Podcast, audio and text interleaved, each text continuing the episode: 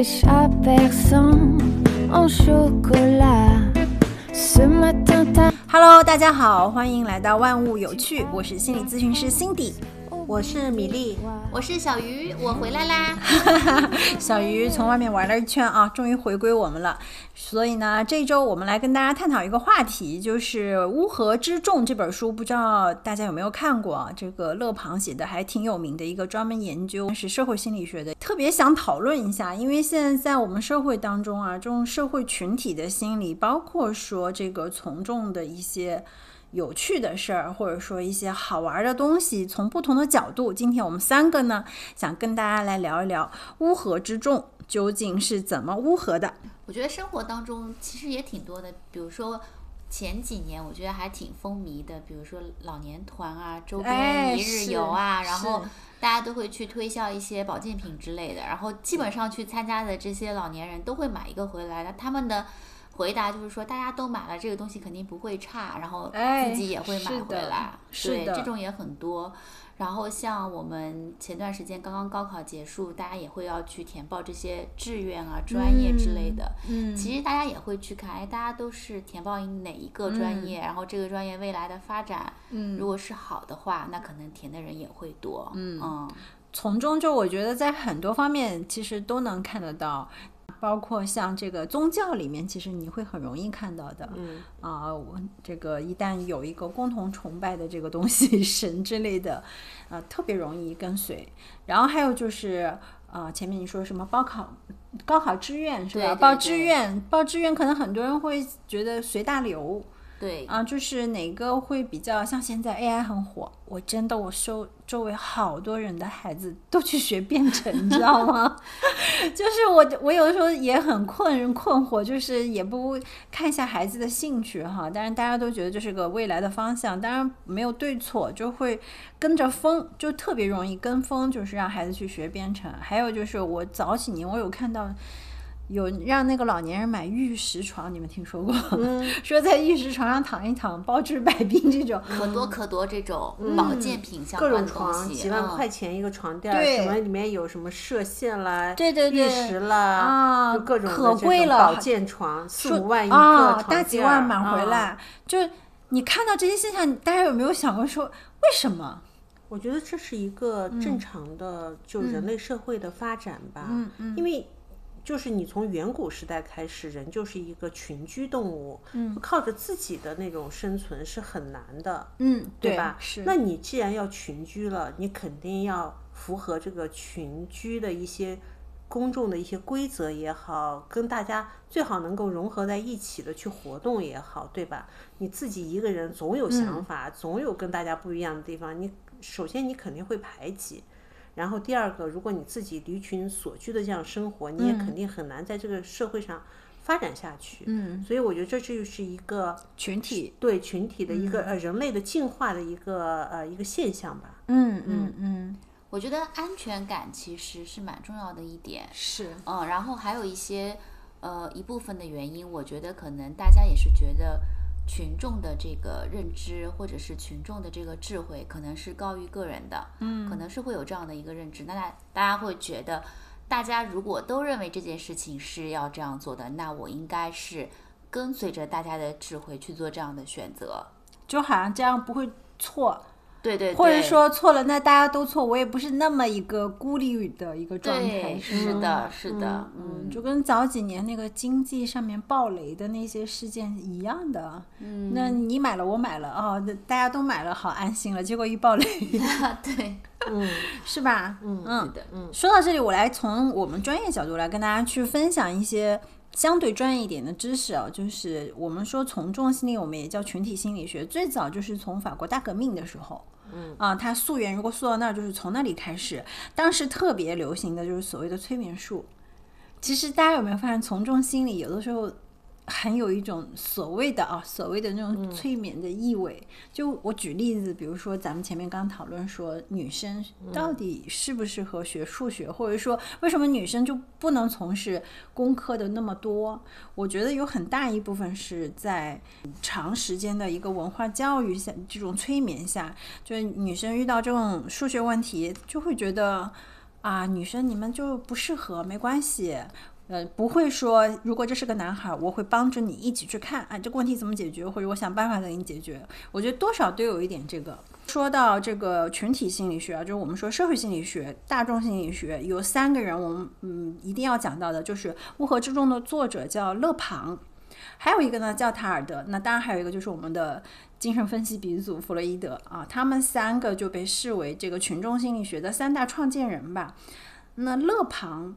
他讲到了一个点哈，就是大家可以听一下，就是他说群体的变化可以追溯为暗示、模仿、认同三个路径来进行传播的。他说有群体的地方就一定会有非理性的情绪伴随。嗯，你们可以回想一下。所以你去看，比如说这些从众的这些人里面，他其实是没有什么年龄之分。也没有什么，我是不是高知？我是学了知识还是没有学知识？它其实都会在这个里面都会有出现。嗯，我就想到以前就是最早那个安利很很火的时候，我一个朋友也是被他的一个所谓的朋友拉到那个去听个安利的一个会，他说在那个现场有一个特别搞笑的现象，就是当一个人说完话以后，那个讲话的鼓掌，对，讲话的人说来天鹅般的掌声。然后我那个朋友，你想他是从事金融的，你知道吗？按道理说他是个很理性的人，但是在那个现场，他说没有办法，大家都站起来了，还要手手搭肩，你知道那一刻他说。没有理性，就真的就是你跟着做吧，就情绪。就也有可能是他想保持理性，但是呢，他就觉得特别特立独行，因为每个人都是这么做的，只有他自己不是这么做，他好像会被排挤。就而且我觉得在这种情况下，比如说你如果做了一个当当时的所谓的乌合之众，嗯的其其中的一份子，我或多或少在觉得在。当时的那个或者这种事件中，嗯，你是有自己想得到的那个利益的，嗯，对吧？你怎么就理解？比如说你说的安利这个事情，嗯，就说当然他有那个气氛，他做那些事情，嗯，他做那些举动是当时那个气氛的渲染，嗯，就是等于说氛围到了这一块儿了，嗯，可能他已经失去了他当时那一刻的判断，可是他当时。为什么会做这个事情，或者是，嗯，他为什么要加入到这样的一个组织里面？嗯，跟他想在这个事情上得到他一定的利益也是有关系的。就是他有他参加这个活动的目的性。对，嗯，对，就是说不是说毫无缘由的哦，大街上有一个人夸他夸他鼓掌，然后我就跟着他夸他。对他本身还是有一个他的目的性和想法。对的。大部分人走向这个呃从众的这个心情，或者是呃所我们所认为的乌合之众的话，第一个就是除了让自己能够生活的更 easy 一点，嗯，对吧？更更顺顺滑一点。嗯，还有一点，我是觉得或多或少在某一些事情上，嗯，他是能从这上得到一个心理上的利益也好，物质上的利益也好，嗯嗯，还有生活上的利益也好，嗯。是有那么一些东西在吸引着他，他才能做出这样的事情。嗯，但是我是觉得，就比如说刚才那个安利的例子，他也许是抱着某一些目的去参加的。嗯，但是在鼓掌的那一个瞬间，我感觉他没有理智，他应该是没有再去思考我今天要为了什么目的来鼓这个掌。对，就是我觉得很多情况之下，就是你去从众的这个行为，其实的那个当下，你已经。不在这个理智的层面去思考，嗯，更多的是比如说一个感情的驱动啊，或者是一个周边环境的影响。对的，所以他就是前面我就是说乐鹏讲了，当人一旦进入到群体当中，你这个非理性的情绪占了一个大部分了，你这个情绪脑几乎占据了你所有。对，所以为什么里面会有很多高知的人群，就是他们原来在生活当中可能各自都在各自的领域。里面他是非常的理智和清醒的，但是他一旦到了群众里面，他可能这理智的这个部分，他可能就会退缩，更多的情绪就会来跟随。就这个就很容易结合到，就是《乌合之众》它里面写到的那个法国，它其实也讲到法国大革命那一趴嘛，就你特别容易在比如说这种嗯革命活动当中，特别容易看到被渲染的这种气氛。特别容易。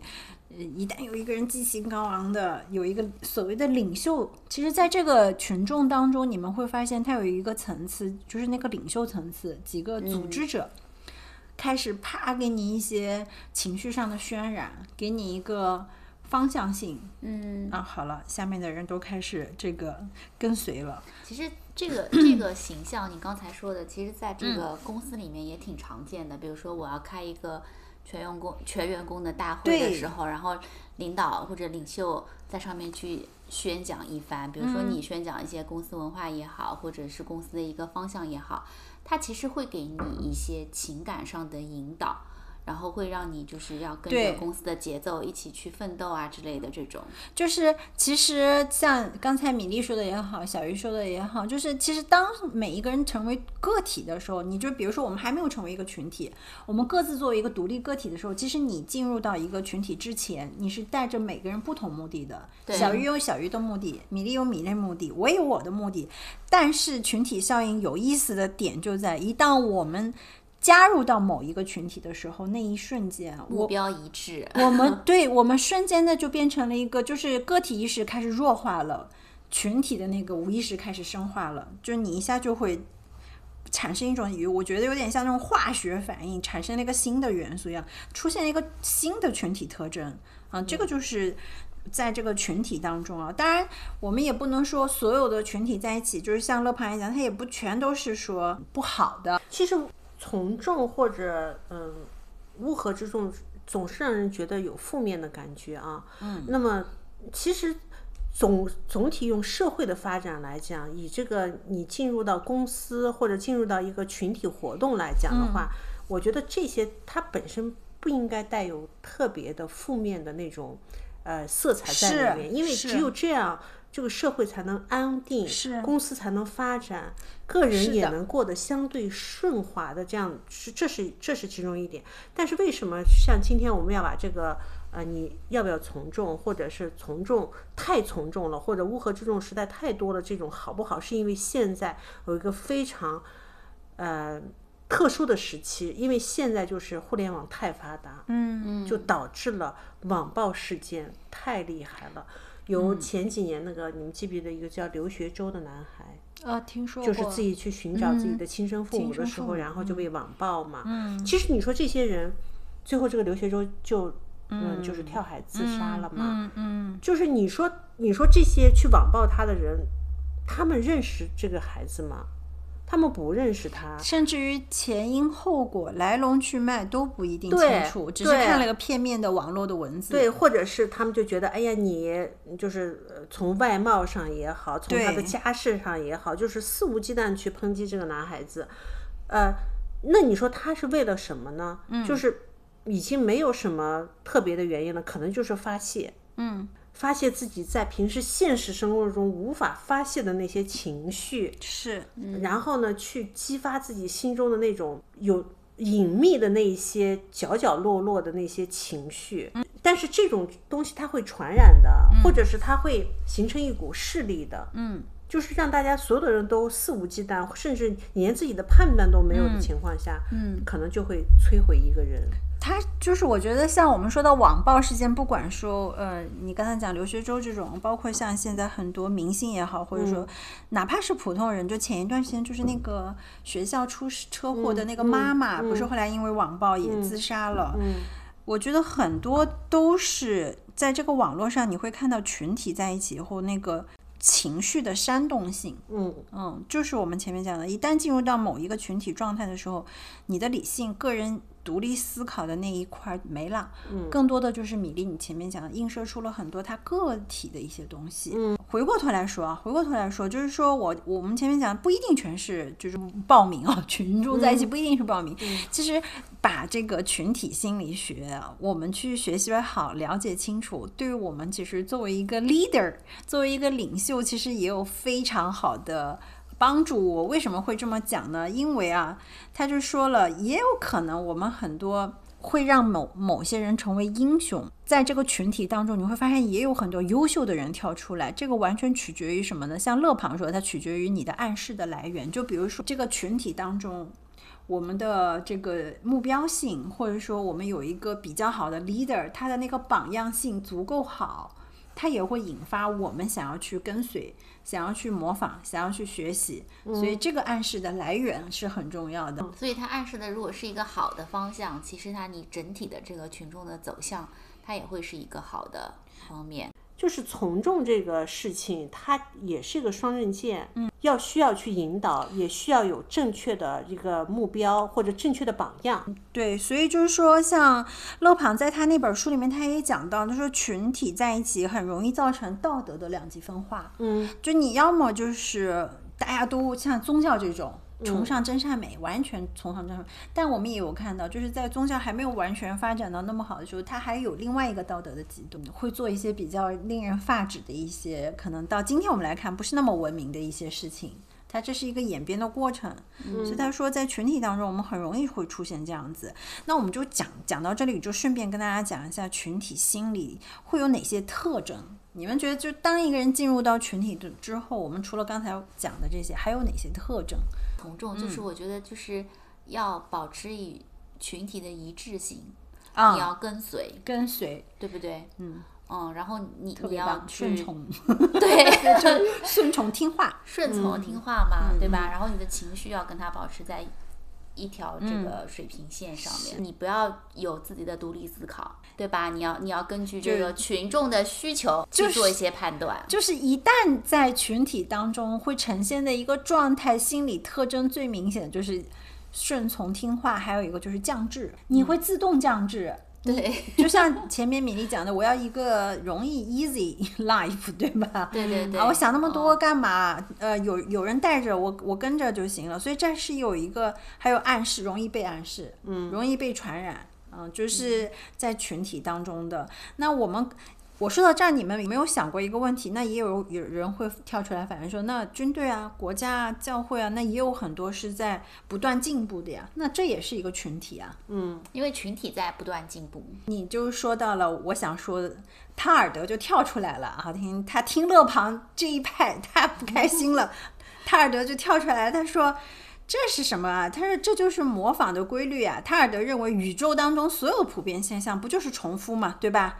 一切相似性都是在不断的重复。那我们的科学就是建立在去对这些重复现象的观察、规律的总结。所以他说，在群体当中啊，你有一个独立存在的一个。呃，领袖层面，那成员他会受到这个领袖的暗示，然后做出同样的模仿，那不就是推动了？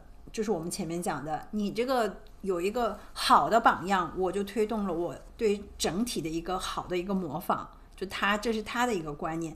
所以说，个体啊、受暗示啊、顺从啊、模仿啊，这个对象。他觉得是非常重要，就是说你一定是一个你从内心深处所崇拜的一个人。我我觉得你看。人类发展到现在这个阶段，它还在不停的在往前发展，说明就是整体来讲，它还是在一个正确的范围之内的。我觉得它是不断迭代跟进步的。就比如说，他刚刚说的，就是你、你的这个，如果从全宇宙都是复制的这么一个层面来说的话，你每一次的群众。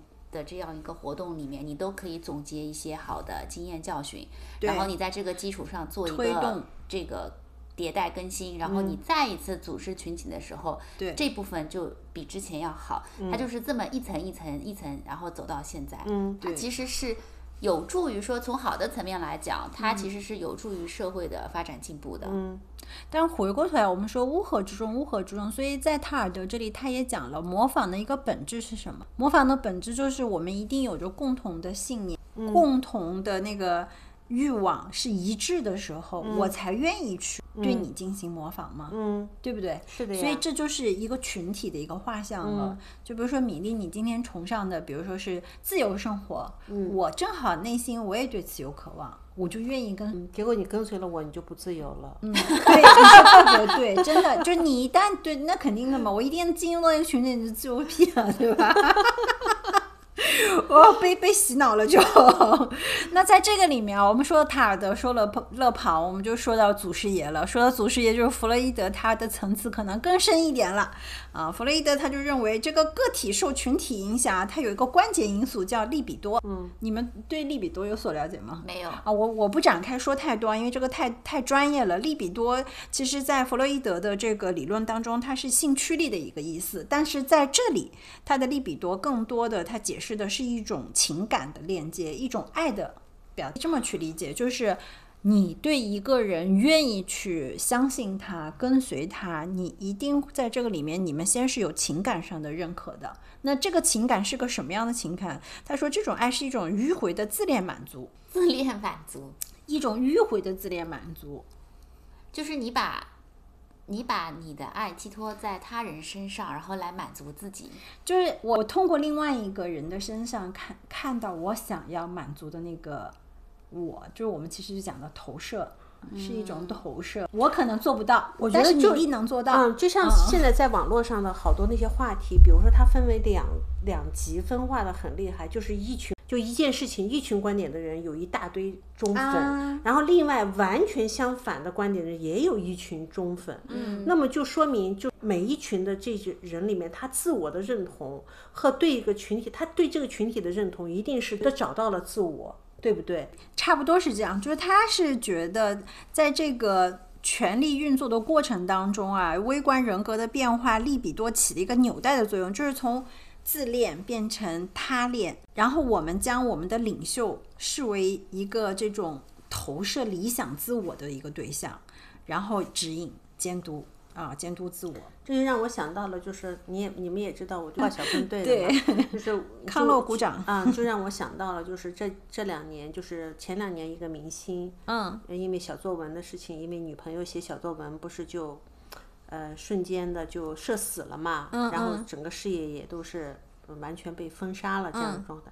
那这其实这个这个明星的事件到现在，已就两群人非常的分化，嗯，那就说明就是说每一个人在自己的这个群体里映射出来，对，映射出来自己的那所谓的价值观，对对吧？对。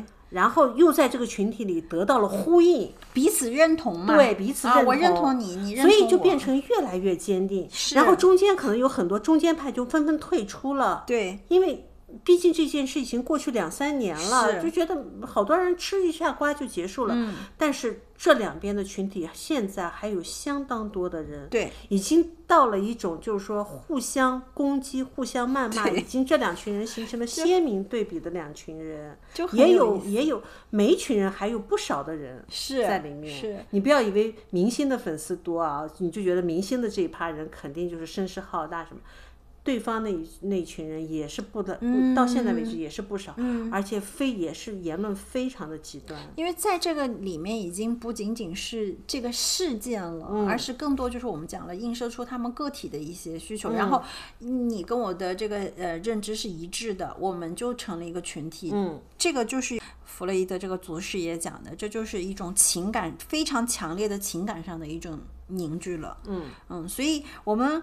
回回过头来，我来帮大家去梳理一下。我们讲到了勒庞，讲到了塔尔德，也讲到那个老佛爷，他们三个人对于这个群体路传播路径呢，我给大家拎出来啊，三种人是三，他们三个是不同的。像勒庞认为，就是传播路径就是先是暗示，然后是个体幻觉、集体幻觉，然后到集体的一个行动。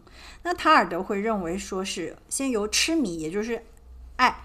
啊，信念到信念和欲望，然后到暗示，然后再到模仿，然后最后形成了一个社会群体。那弗洛伊德，我们说的简单一点，前面我们其实把弗洛伊德这一块讲的挺挺多的了。他最简单来说就是自我认同和社会认同。嗯，其实他跟那个塔尔德有点像，但不同之处是塔尔德的所谓的那个模仿侧重是在向外延伸，发现没？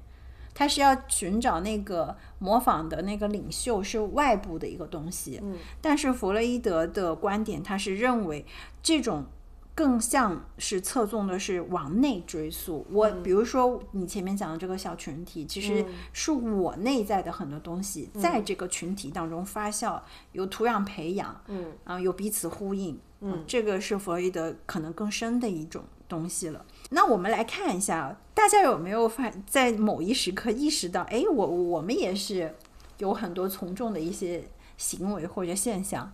嗯，在某哪一刻，你们会有一个，因为我们说，当我们在集体这个过程当中，人是无意识的，嗯。叫我们叫集体无意识。你很多事情就像冥想，就就是一个很顺手的啊，就比如说我们大家都遵守一个某一个规则，这都是无意识的。那在某哪一个时刻，你开始意识到，哎，这事儿我好像 不是我想要的，但是我从众了，随大流了。嗯我我其实觉得，就是公司里会遇到这个事情。我以前记得我们在公司里会有团建啊，或啊者会议之类的。嗯，然后呢，反正就是领导人在上面激情慷慨的在那儿讲话。我是觉得这些我不太认可他说的这些话术啊，比如说反正激励员工的一些话术啊，或者是他自己你在一个公司里，你都不认可领导说的话，对呀、什么情况？可以你在不认可公司还能待得开心吗？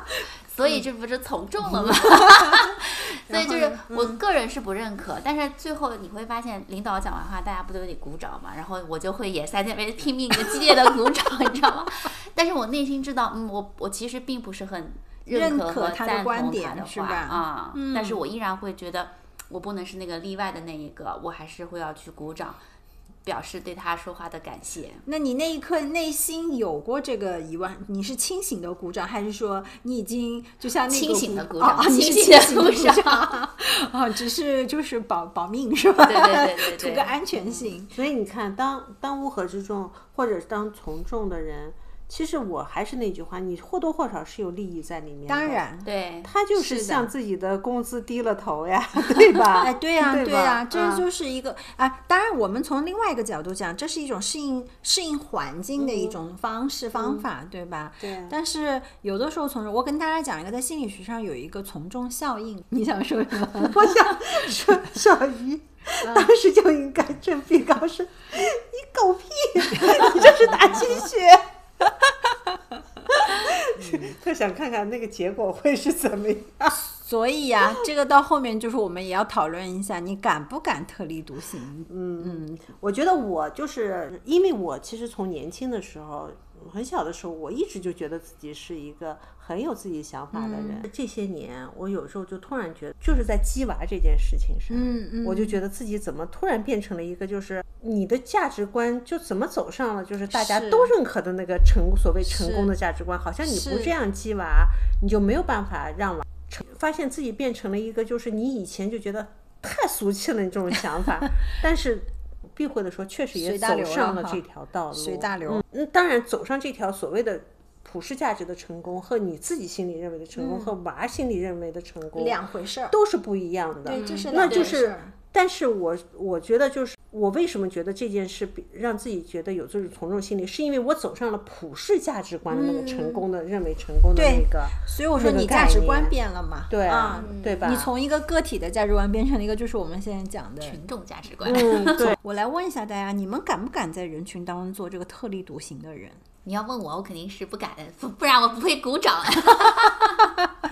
嗯 分情况吧。嗯，我是我一直是觉得，就是你要敢于做特立独行的人，第一个你要有非常强大的心理素质，第二个你要有强大的知识体系来、来支持你做这个特立独行。我的看法是，可能你敢不敢做一个特立独行的人，在群众当中看情况，但这个情况可能跟米粒刚才讲到略有不同。一个情况呢，就是说，就像小鱼在公司里面，暂时还要看着这份工资的面子，对吧？我有我的另外一种目的性，其实你有你的另外一种目的性。对，我觉得其实我可以像我的这种方式，比如说我不敢在这个场合里面特立独行，它其实也是一种这个自我保护，嗯或者是说我我有需要我要保护的一些东西，嗯然后我在其他方面我可以做一些取舍对。啊、对，就是从中有的时候可能是一种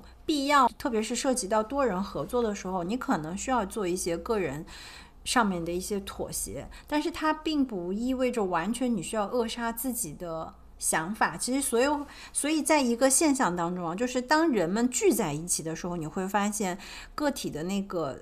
独立意识会减弱很多，我们叫降智。但是当你退出这个群体的时候，你会发现你又恢复。所以有的时候在群体当中容易产生冲动消费嘛，就比如说旅行团哈，嗯，我们啊拉到那儿，大家这里可以买了，这里是什么？我我跟你说，我干过这事儿。以前我们公司组织我们去西双版纳，去那个玉石店。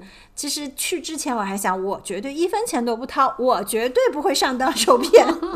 进了那里以后，哦，这个同事也完全然后说这里现场什么什么什么价格，什么什么样的玛瑙，什么什么。我跟你说，我当时买了三个镯子，分别给我们家老人。这不就像现在的直播间一样吗？真的是呀，就是你进了直播间，然后那个气氛，然后那个底下再有评论说，哎，这东西老好了，什么什么的。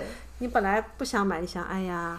算算好像价钱还可以，哎，这个样子也还挺好的。然后底下的人还说，哎，挺好的，赶快买。有对，一旦有这种群体的过程，你你真的会。然后等你从这个店出来，可能我在回上海的这个路上，我就已经在想，这这石头到底是不是，到底是不是，对吧？哪怕他说一两百块钱，你都会想，如果这是个普通石头，你都不值嘛，对吧？但是但那个时候不会。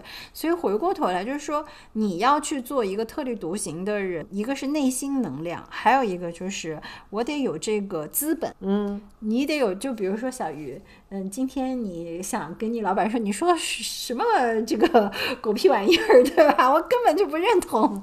那老老娘今天不干了，你哪怕跟我吵一架，当然你不一定说我不干啊，就跟你对吵，刚跟你吵完了之后，你大不了把我炒了好了，我又不是不缺钱，对吧？那这是资本。嗯，所以我关键我得有那个资本，那个那个 money。